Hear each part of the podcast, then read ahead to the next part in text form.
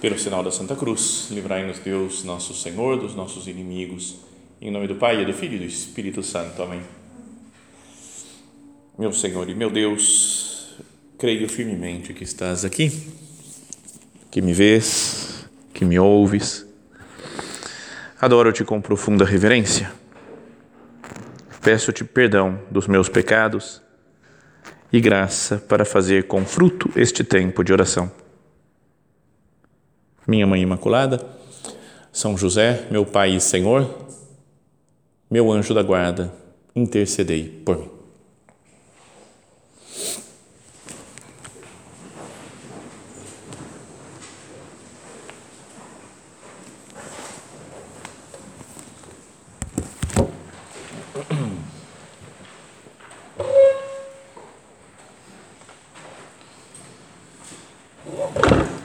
Pessoa que mais fez, né, que mais contribuiu, digamos assim, para o cristianismo, sem dúvida nenhuma foi nosso Senhor Jesus Cristo, né, porque sem ele não existiria o cristianismo, nem poderia se falar nada de Cristo.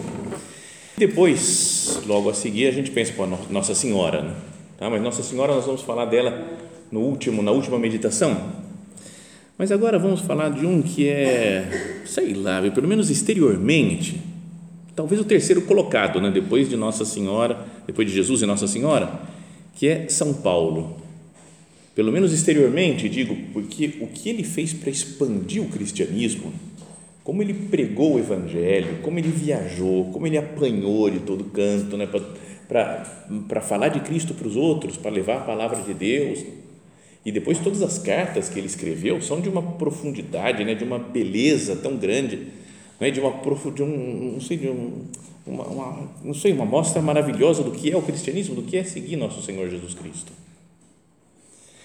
Então, vamos olhar para a figura de Paulo. Né? Ele nasceu chamado Saulo, né, que era como que em homenagem ao rei Saul. Lembra que a gente falou Saul, Davi e Salomão? É o mesmo nome né, que tinha Saul. E, e nasceu na cidade de Tarso, lá na, onde é a Turquia agora, e dentro do Império Romano, né, seus pais eram judeus, mas ele era um cidadão romano, né, por alguma razão, lá tinha alguma coisa histórica, que quem nascia lá em Tarso ganhava essa característica né, de ser cidadão romano, então ele tinha moral. Né? Devia ser até de uma família com certas condições, o, a família do Paulo, porque o mandaram para estudar em Jerusalém. Então ele foi estudar com um grande mestre dos fariseus, que era o Gamaliel. Então era meio uma honra, né? um, um sábio.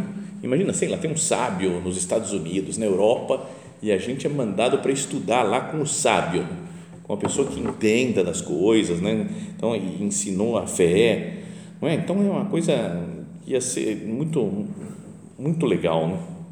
Às vezes você imagina, não é só viagem mental, né? Você fala, ó, a gente te paga para ir lá para onde está morando, no, no, no mosteirozinho sozinho, Papa Bento XVI. Você vai passar um ano com ele lá, aprendendo as últimas coisas, tá sabe quanto tempo ele tem de vida ainda? Então ele vai te ensinar tudo que ele sabe. Já pensou? Ia ser muito top, né? Mas como não vai acontecer, a gente fica no sonho só, né? Mas o São Paulo foi isso que aconteceu. Levaram ele para ser um aprendiz lá do Gamaliel, e isso deixou que ele fosse muito, é, muito defensor do judaísmo, era um fariseu assim arraigado mesmo na doutrina de Moisés, mas sabia tudo, cumpria tudo, é um homem cheio que cumpria todas as regras, muito zeloso para manter a fé dos judeus. E aí ele começou a perceber que iam surgindo esses caras chamados cristãos, que começavam a falar de Jesus e desfazia alguns ensinamentos lá que parecia que os judeus ah, eram obrigados a observar. Então ele começou a não gostar do negócio, começou a perseguir e o zelo dele era tão grande que ele falava: não, temos que matar esse povo daí, porque ele não tem que prender, matar, porque ele não pode continuar difundindo esse negócio né, do cristianismo. Até quando morreu o primeiro mártir, né, Santo Estevão, Santo Estevão ele estava lá, né, apoiando, controlando, organizando as coisas e, e aprovando a morte do Santo Estevão. Mas daí chega o um momento em que ele, das autoridades judaicas, pegou umas cartas lá de autorização para ir para Damasco, na Síria, onde ele ia prender todos os, os cristãos que estivessem por lá. E aí acontece né, que no, na chegada, um pouco antes de entrar na cidade de Damasco, Cristo aparece para ele. Ele cai no chão, né? todo mundo fala que ele cai do cavalo, em geral é porque ele deve ter ido a cavalo, mas no Evangelho, na Bíblia, lá no, no Antigo no, nos Atos dos Apóstolos, não aparece cavalo nenhum. Né? Mas todo mundo fala, não, ele caiu, caiu do cavalo, caiu do cavalo, caiu do cavalo. Ele podia estar fora do cavalo já, né? podia estar andando e caiu no chão sozinho. Acho que o mais provável é que tivesse no cavalo mesmo, né? mas isso não tem importância para a nossa fé, né? se tinha cavalo ou não tinha cavalo. O importante é que ele se encontrou com Jesus ressuscitado Jesus já tinha morrido e ressuscitado uns anos antes e apareceu para ele. Real, alguém vivo que apareceu. E então Jesus, por isso naquela no meio daquela luz que os outros não conseguiam enxergar, não ouviam a voz, talvez, e ele olhou e falou: "Quem és tu, Senhor?" Não, não, não falou assim: "O que que é essa luz?" O que significa? Ele falou: "Quem que é? Quem és tu?" E Jesus se identifica com os cristãos, né, falando: "Eu sou Jesus a quem tu persegues." Ele não estava perseguindo Jesus em si, estava perseguindo os cristãos, mas Jesus se identifica conosco. Então, olha só como São Paulo descreve né, uma, a ressurreição de Jesus, não é como Jesus apareceu para as pessoas, fala assim, de fato eu vos transmiti antes de tudo o que eu mesmo tinha recebido, a saber, que Cristo morreu pelos nossos pecados, segundo as Escrituras, foi sepultado e ao terceiro dia foi ressuscitado, segundo as Escrituras. E apareceu a Cefas, né, a Pedro, outro nome né, de Kefas, né, que é pedra, e depois aos doze. Mais tarde apareceu a mais de quinhentos irmãos de uma vez. Destes, a maioria ainda vive e alguns já morreram. Depois apareceu a Tiago, depois a todos os apóstolos. Por último, apareceu também a mim que sou como um aborto. Que o último que sobrou, não? o resto. Então ele coloca a aparição de Jesus ressuscitado para ele do mesmo modo como apareceu para os outros apóstolos. O Jesus ressuscitado apareceu para esse, para esse, para esse, para esse, e agora, mesmo tendo subido aos céus já, Jesus ressuscitado apareceu também a mim.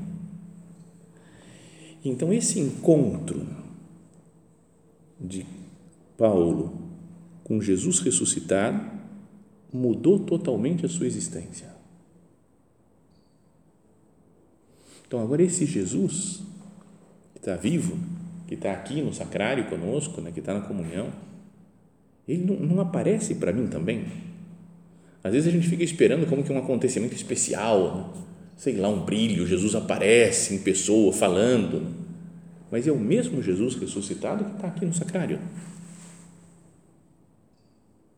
E depois desse encontro de Paulo com Cristo, ele prega o resto da sua vida. Nesse momento tem uma mudança radical toda a sua existência. E ele a dedica 100% do tempo a falar de Jesus, a pregar o Evangelho. Então podíamos pensar nessa como que uma característica especial assim da vida de Paulo é a centralidade absoluta de Jesus Cristo na sua vida. Não é para ele a única coisa que importa é Cristo. É viver com Cristo, é pregar Cristo. Ele encontrou a razão de toda a sua existência em Jesus. Eu encontrei a razão da minha existência em Jesus também. É o que dá sentido à minha vida, é o que dá lógica à minha vida. Até no começo do Evangelho de São João, né, quando fala no princípio era o Verbo, o Verbo estava em Deus e o Verbo era Deus, né, e o Verbo depois se fez carne e veio habitar entre nós. O Verbo, na palavra original, é o Logos, que significa até também a, o sentido, a lógica, o Logos e o sentido do mundo, do universo e da minha vida se fez carne em Jesus Cristo.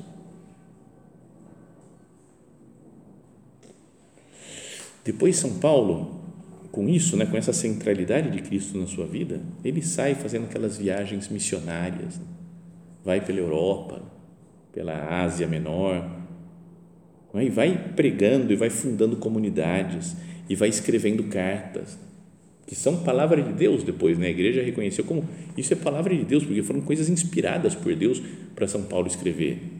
E tem cartas resolvendo situações concretas da época, é? de coisas que aconteceram lá naquelas comunidades. Ó, oh, fala para o fulano de tal parar de brigar com esse clã, não sei, tem umas coisas assim do dia a dia, né? mas que tem uma repercussão eterna, que serve para nós agora, dois mil anos depois, e trazem uma teologia muito profunda Então é bom que a gente queira né, conhecer, meditar, aprofundar nessas cartas. Não falar, não, é meio difícil, não consigo. Vamos procurar meditar, entender melhor o que, o que ele nos ensina, porque é palavra de Deus também dirigida a nós. Né? Mas queria que nós tivéssemos como ideia central dessa meditação isso daqui, né, Jesus é tudo, é o sentido da vida de São Paulo. Posso dizer que também Jesus é tudo na minha vida? Jesus é o sentido da minha existência.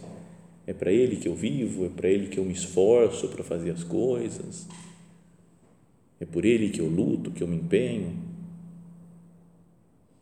Qual a importância que tem Nosso Senhor na minha vida? Sabem que o prelado da obra, né, o Dom Fernando, logo que ele foi eleito, um pouquinho depois escreveu uma carta, a primeira carta longa que ele escreveu, né? É, ele fala, queria que nós todos nós pensássemos na centralidade de Cristo na nossa vida. É como que a razão de ser da, nosso, da nossa existência. Cristo no centro. Tem um trecho de uma das cartas de São Paulo, da carta aos Filipenses, que queria que nós meditássemos um pouquinho, porque mostra o que, que, ele, o que, ele pensa né, da vida e de Jesus. Falei, irmãos, na verdade considero tudo como perda diante da vantagem suprema que consiste em conhecer a Cristo Jesus, meu Senhor. Vai pensando em cada uma dessas palavras tudo é perda. Se for comparar com Cristo, fala, o que você prefere? Isso daqui ou Cristo? Cristo.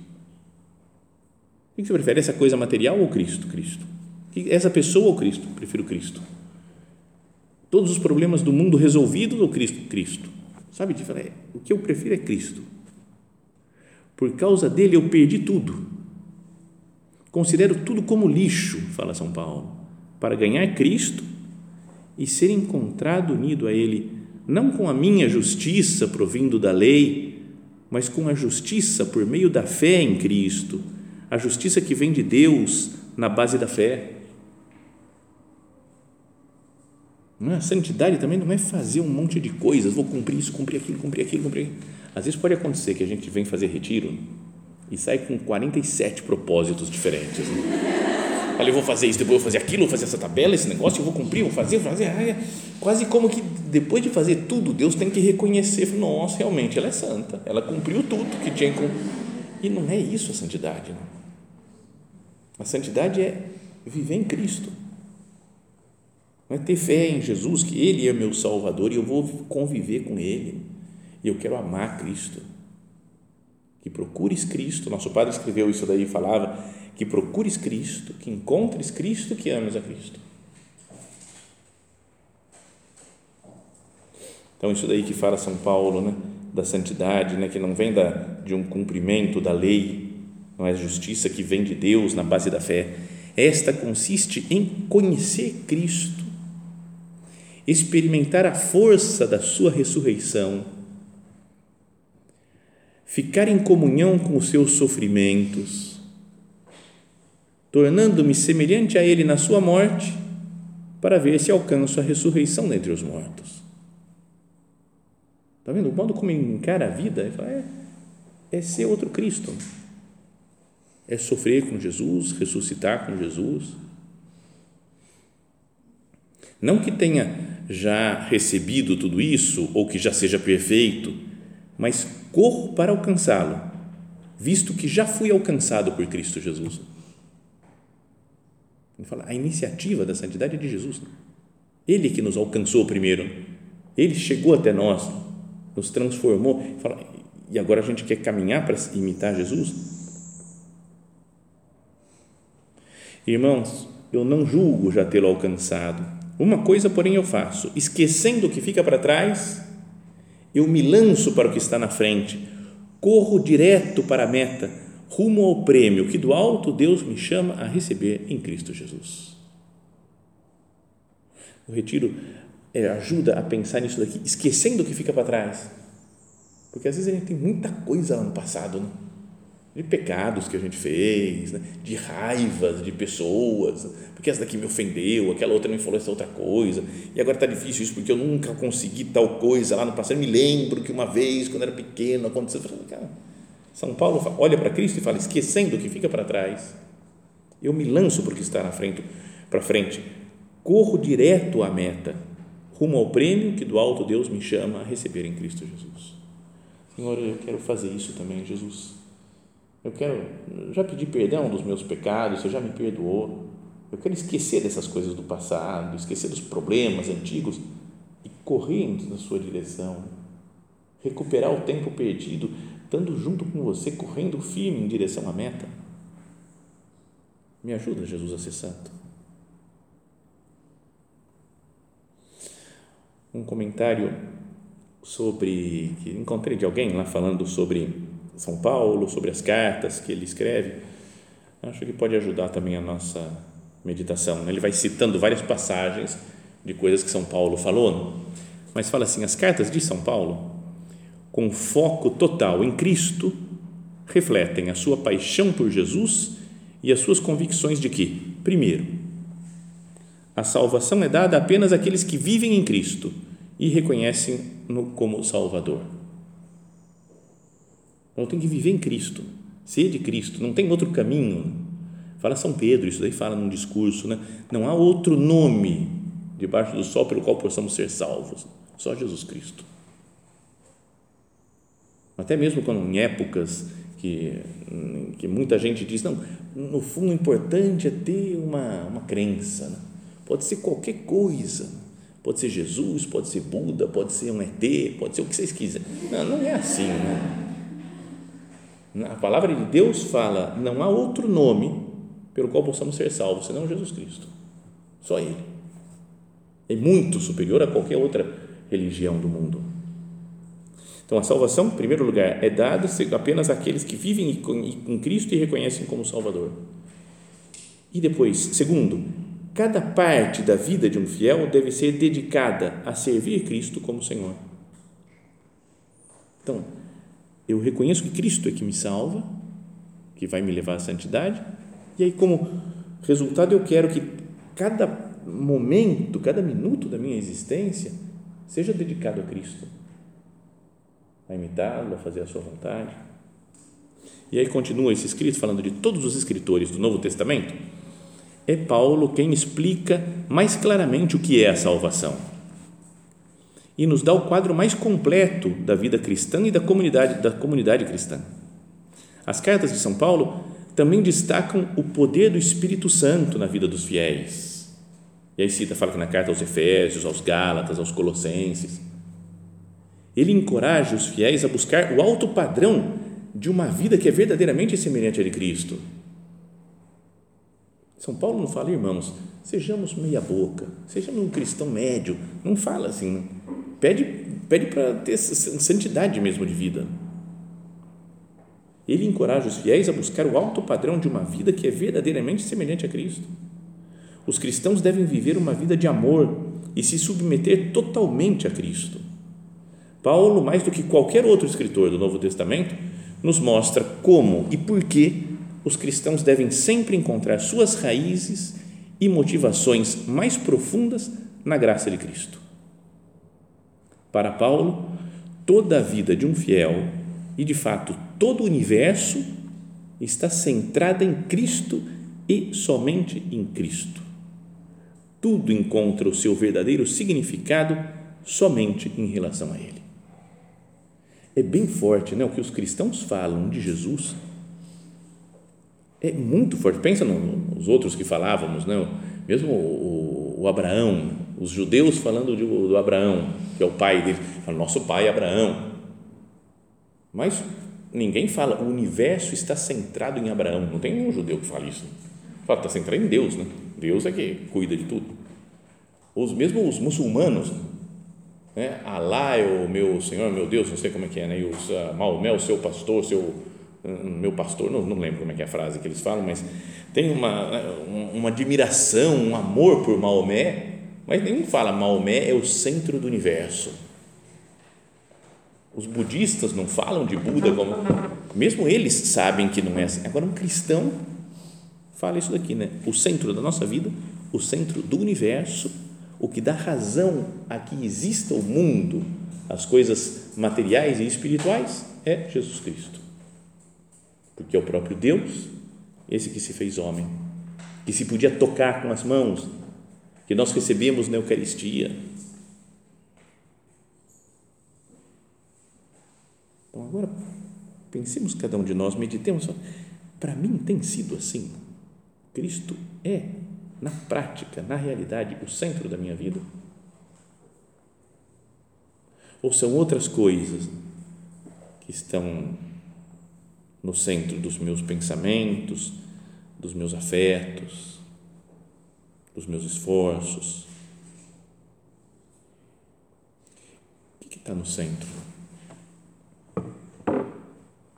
Vamos pensar nisso, né? fazendo aí no nosso retiro, nessas últimas meditações agora, Senhor, o que está no centro da minha vida? Não sou eu mesmo e os meus interesses, meus objetivos, a minha imagem. É isso que é o mais importante, ter uma imagem boa diante de todo mundo que todo mundo goste de mim, vejo as coisas segundo a minha opinião, o que, que eu acho, eu gosto ou eu não gosto. Então é muito fácil né, que o centro da nossa vida sejam, sejamos nós mesmos. Eu mesmo sou o centro. Tudo parece estar girando em torno de mim. Tinha uma piadinha antiga, muito fraca, muito. Dessas de tirinha, assim, que tem, saía em jornal antigo que era tinha um astrônomo olhando um telescópio e aí chegava um molequinho e falou astrônomo o que você está fazendo? Eu estou procurando o centro do universo. E, e o molequinho falou pois não estou aqui. Eu falo cara é meio tonta né, com piada assim não é que seja maravilhosa.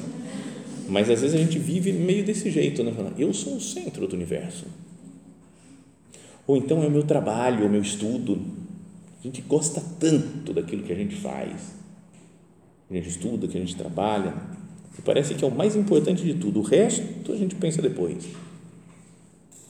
Ou é uma pessoa qualquer. Quando alguém está apaixonado, encontrou o menino da vida, né? um namorado, cara, um príncipe encantado, meu Deus, ele é tudo na minha vida. Se ele morrer, eu morro também, não tem sentido, não tem lógica a minha existência. Não, dá para entender que existe um amor entre as pessoas, que é muito bom, muito bonito, muito grande, mas não deve ser o centro da minha existência, nenhum, nenhuma pessoa.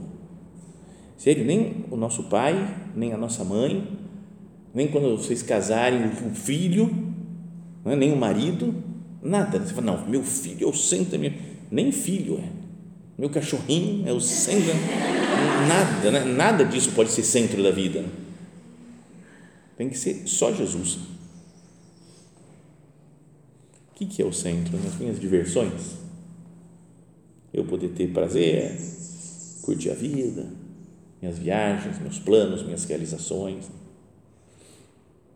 o meu descanso. Tem época que a gente está super cansado e que parece que o, o, grande objetivo é descansar, descansar, descansar, descansar. Eu só quero isso. O que você quer na vida descansar? O que você quer descansar? Não dá para entender por uma época assim que a gente está cansado, mas, mas não deve ser o centro da existência ou dinheiro, Quando eu tiver dinheiro, à vontade, aí sim, aí eu vou acalmar, porque eu tenho dinheiro. Parece que eu estou buscando dinheiro. Ou algumas pessoas, não é que busquem uma coisa que goste, mas coloca no centro do universo, às vezes, um problema, né? por exemplo. Não é? Meus problemas. Né? O que está no centro dos seus pensamentos? Meus problemas que eu tenho que resolver, as dificuldades, as dores, as doenças, né? mesmo que sejam coisas ruins, mas que estão no centro do pensamento, né? no centro das nossas intenções. Não seria bom que nós, como São Paulo, conseguíssemos né, ter isso daqui, Senhor? Eu esqueço de tudo para ter você no centro.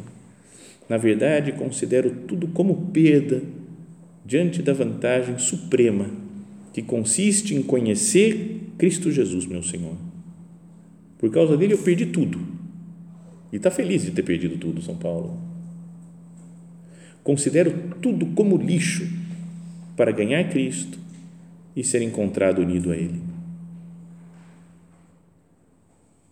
Vamos pedir ao Senhor, né, agora na nossa oração, que Ele realize uma mudança, né, uma transformação interna em cada um de nós, para que nós também descubramos isso. A única coisa que importa é estar focado em nosso Senhor Jesus Cristo.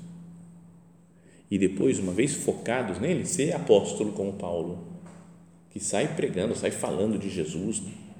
que não tem medo, que não tem vergonha, tem uma audácia maravilhosa. Mesmo que tenha sido perseguido, apanharam, né? flagelaram ele, fizeram de tudo. E ele continua pregando o nosso Senhor. Peçamos a Ele que assim seja a nossa vida, o centro de tudo, da nossa, do nosso pensamento, dos nossos afetos, seja Jesus Cristo. tem um ponto de forja que o nosso padre escreveu e que o padre agora, Dom Fernando, escreveu esses dias, acho que ontem, escreveu numa carta, ele lembrou isso daí, né? Fala, se o centro dos teus pensamentos e esperanças estiver no sacrário, filho, estiver aqui em Cristo, o centro dos pensamentos e das esperanças, que abundantes os frutos de santidade e de apostolado. Então aí sim, a santidade vai para frente, o apostolado vai para frente, se o centro for Cristo, for Jesus presente na Eucaristia que Nossa Senhora, que essa sim também teve mais do que São Paulo, tinha como centro da sua vida Jesus Cristo. Assim como as mães têm como centro da vida, às vezes, o filho, ela podia ter. Né? É o meu filho, o meu sempre, que é o próprio Jesus. Então, para ela fica mais fácil. Mas que, que, que a gente olhe para ela e fale: minha mãe, eu quero ser assim também, ter aquele, é, aquela pureza, né? o amor, a devoção. Né? Que você recebeu Jesus, que você tem Jesus dentro da sua alma e do seu corpo, minha mãe. Me ajuda a receber Jesus assim também, que ele seja o centro da minha vida e é que assim eu possa levar às outras pessoas.